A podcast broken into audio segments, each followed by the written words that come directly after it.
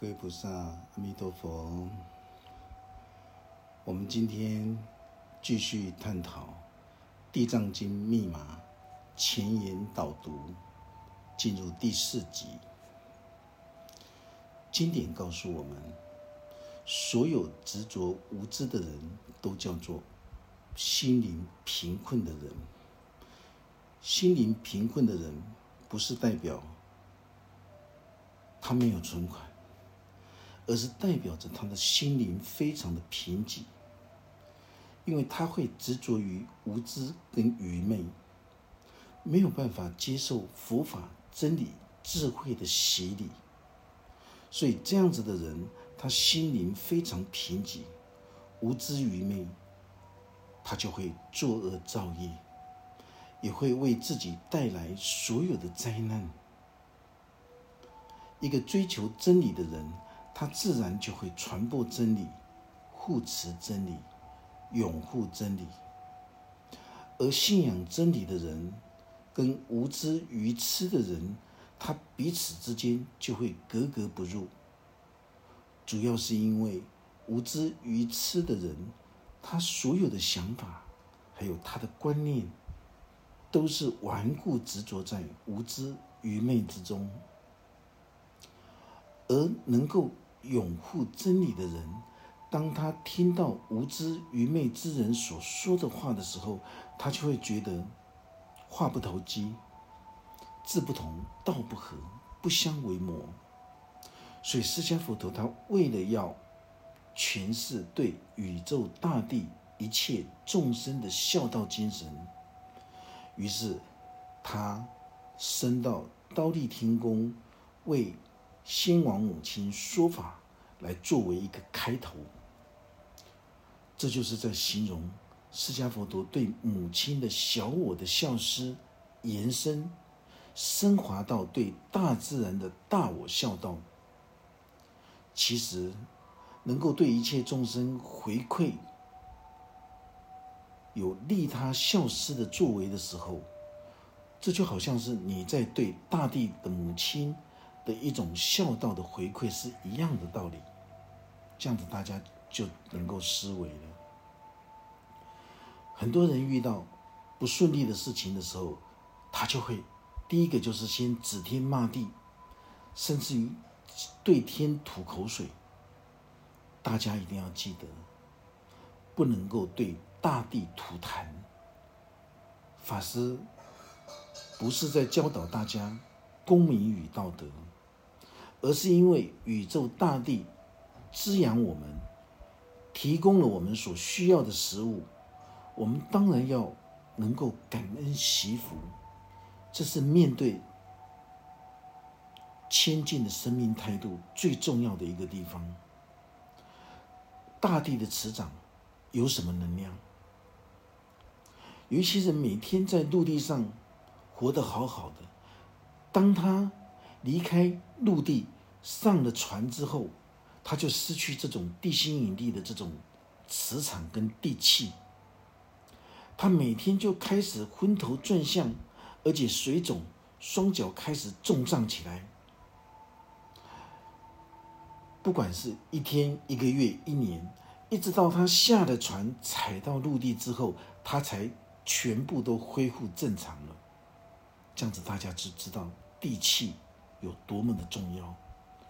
如果我们今天可以从经典里面去觉察体悟，能够见到真理的时候，我们就不敢轻率的去对大地吐痰了。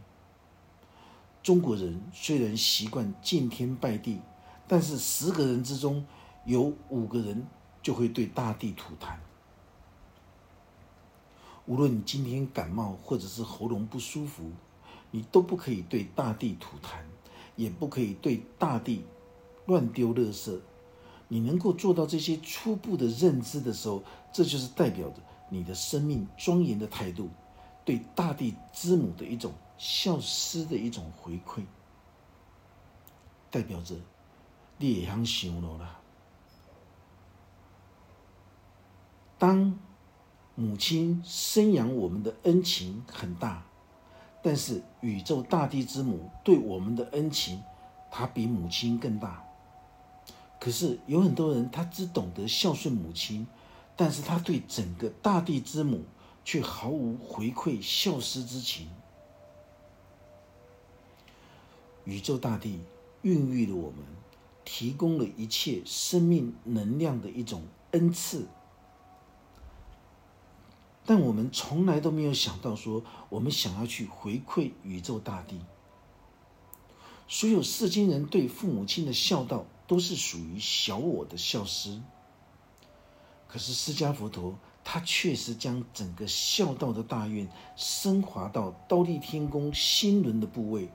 不仅是为他的母亲说法，以小我的爱扩大到对宇宙的大爱，这也是在告诫所有修行学佛的人：如果你在诵经修法、念佛的时候，却不能够改变自己当下的心性，对宇宙大自然无法拥有孝道大愿的精神，像这样子的修行是毫无任何意义的。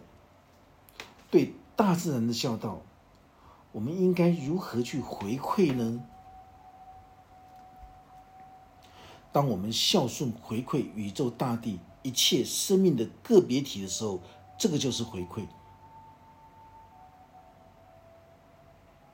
就能够化人间为极乐净土。当你能用生命庄严的态度来看待一切生命的时候，这就是一种孝思。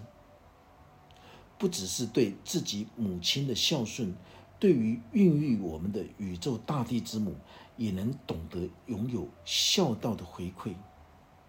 那么我们在诵经修法，在每一段经文里面，我们无知愚昧的心性就会开始潜移默化的改变。法师经常跟大家说，看待比自己年长的都是父母。都是兄姐，比自己年幼的都是自己的弟妹跟儿女是一样的。为什么有人说四海一家都是兄弟姐妹？可是有很多世间的众生他不相信，他们会猜疑这种想法是不是有什么目的跟企图？其实这很简单，这种简单又单纯的理理念。法师的人生观就是看待所有的人皆为自己的兄弟姐妹，这是永远不会改变的事实。这也不是法师学来的，而是从小就本有的这种固有的观念。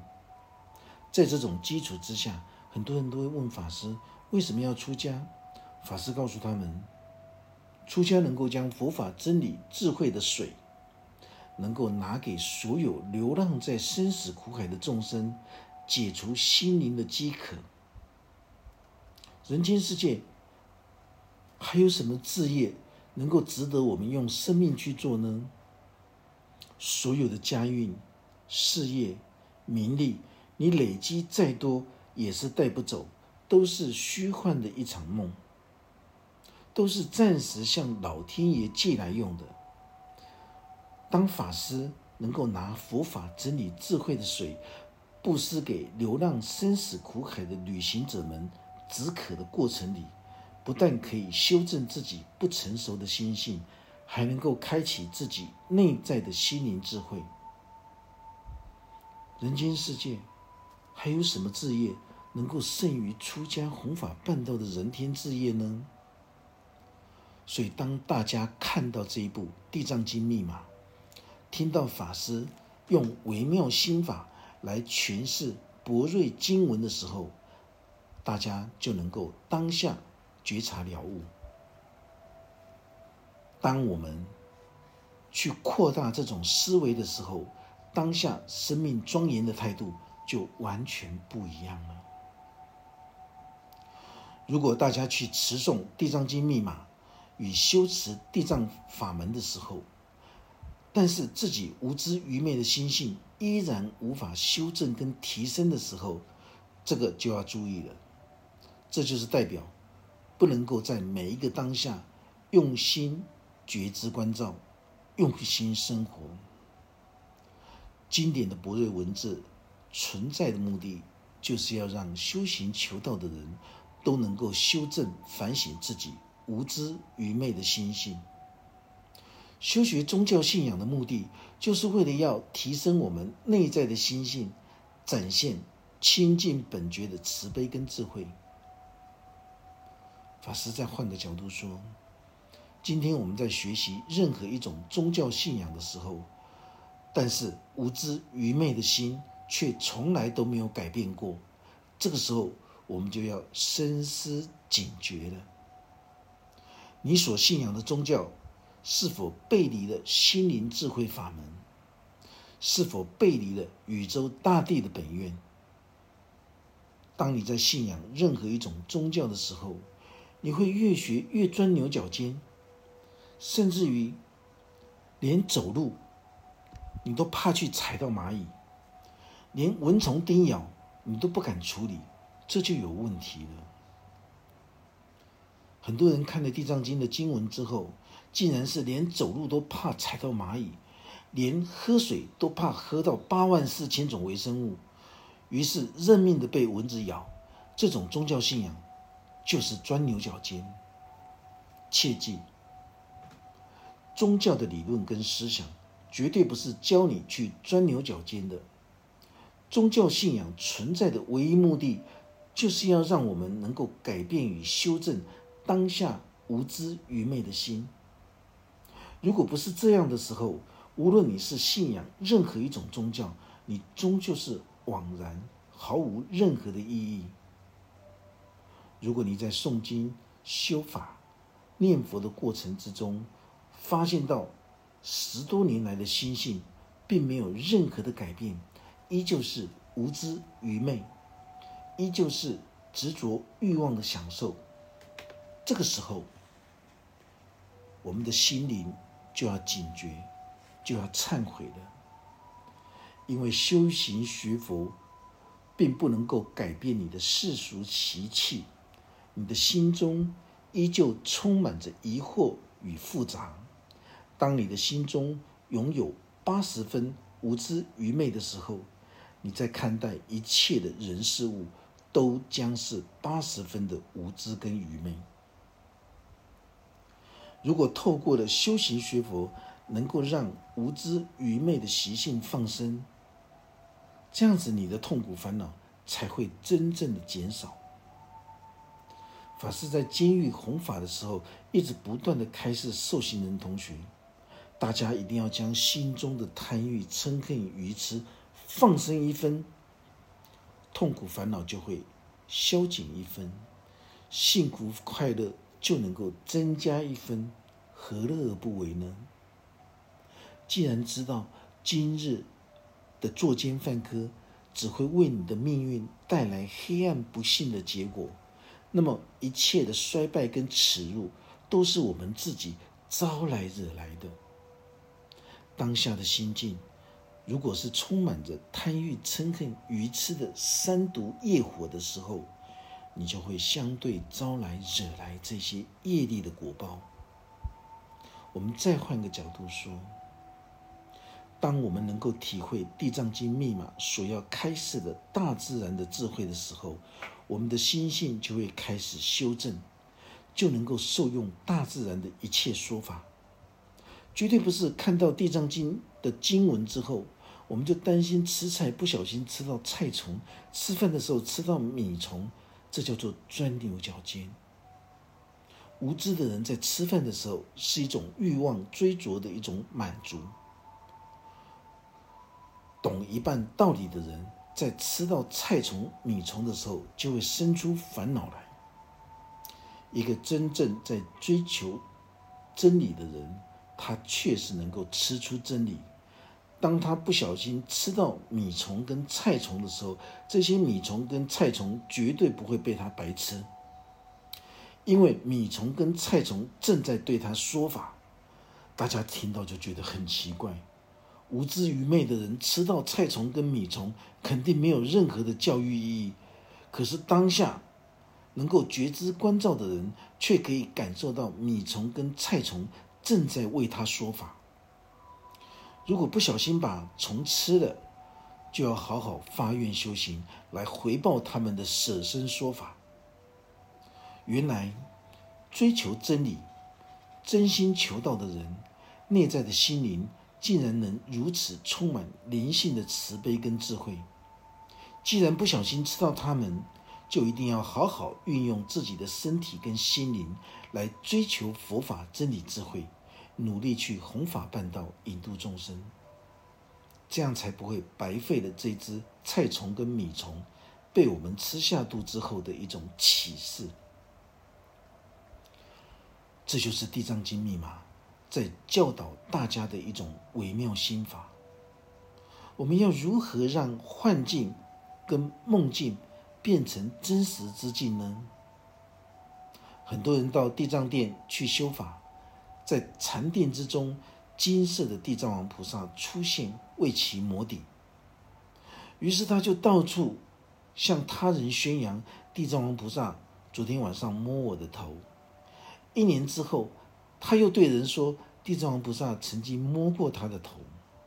十年之后，他还在讲地藏王菩萨曾经摸过他的头。当临终断气之前，还是向他的子孙们讲。地藏王菩萨曾经摸过他的头，叫他要好好的修行。他永远都记得地藏王菩萨曾经为其摩顶，这是他的心灵智慧，却从未因为摩顶而开启。为什么？因为他只迷惑在这一场幻境之中，他没有办法让这一场幻境变成真实之境。那么真实之境又该如何获得呢？地藏王菩萨在定中为其摩顶，就是叫他要加强放下贪欲、嗔恨、愚痴的恶习，要精进努力的好好修行，能够让他修正退堕的心境，修正无知愚昧的心境。那么地藏王菩萨为他摩顶的这种示幻，就会变成真实之境。这中间的关键，就是在形容所有经典的文字、所有的幻境、所有的梦境，只要你能够从中去见到这个真理，真正修正自己愚昧无知的心地的时候，你才能够真正领悟、受用那种真实之境。释迦佛陀慈爱众生的心，在这一部《地藏经》密码里面。我们可以强烈的感受到，他能从小我的爱扩大到无私的爱。一个真心求道的人，他心里会思维母亲含辛茹苦养育我们，背着我们去卖菜种菜，抚育我们长大成人。今天为了报答母亲的孝思，我就要将自己生命供养给如来。我就要将佛法真理智慧弘扬给十方法界。我要将自己对母亲的小我孝思，转化对宇宙大地一切众生的回馈，对所有无知愚昧的人，当作是自己的母亲一样，来引导他们，让他们也能够解脱一切的烦恼痛苦。这才是正确的修行心态呀！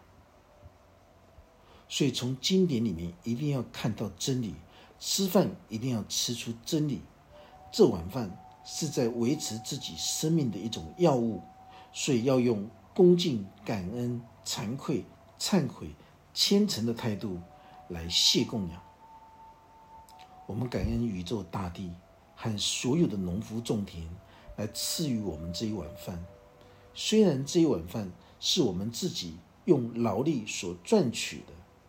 但是修行之人的心与世俗之人的心是完全不一样的。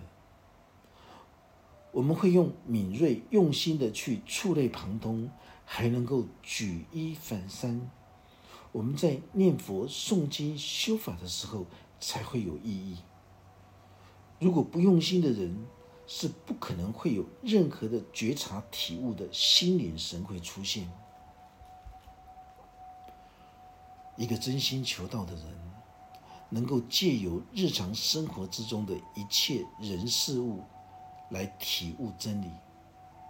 不能够觉知关照的人，他就会劳劳碌碌、自私自利，他的生命之歌完全没有任何存在的意义跟价值。所以大家一定要维系的觉知关照，来体会这一部《地藏经》密码，相信一定能够为十方大德带来前所未有的生命体悟。《地藏经》的经文，很多人念不下去。也有很多人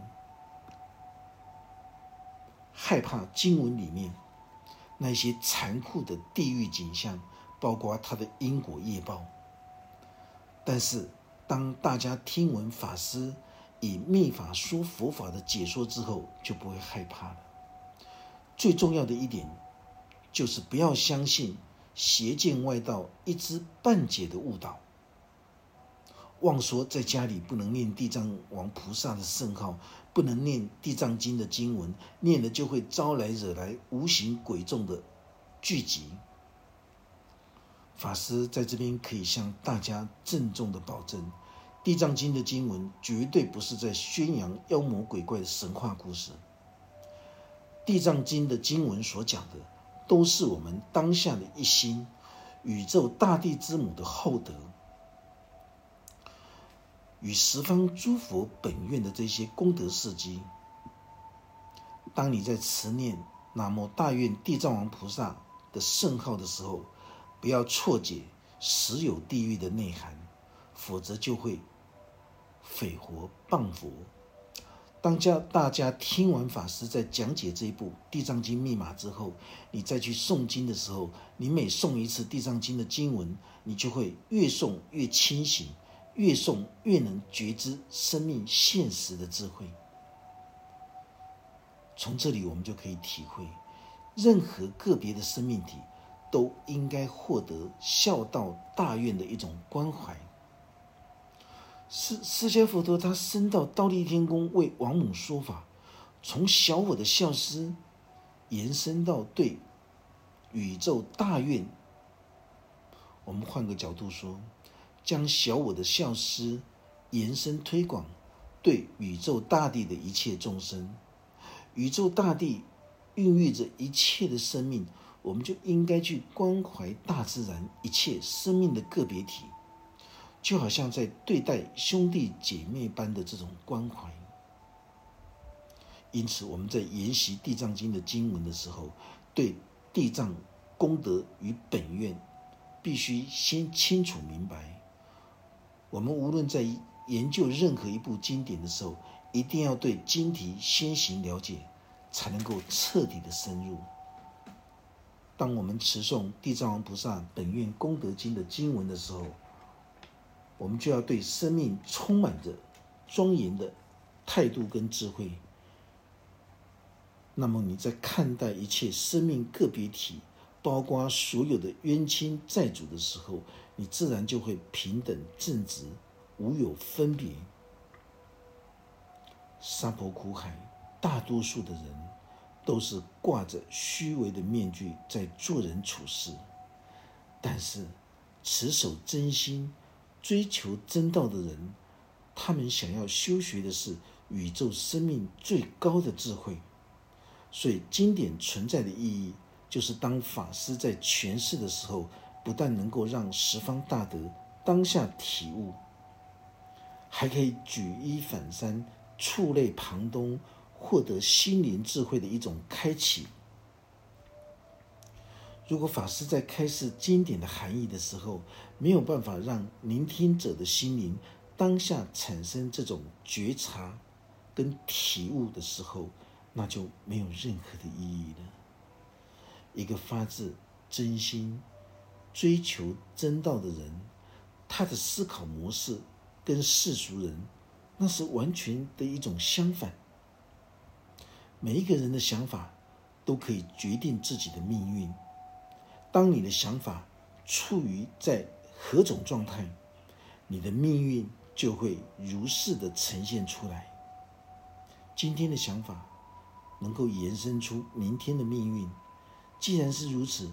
我们为什么还要顽固执着在愚昧无知的想法里呢？因为大家都认为自己的想法是绝对不可以改变的，自己的想法绝对是正确的。但实际上，个人的想法只是一种抽象的。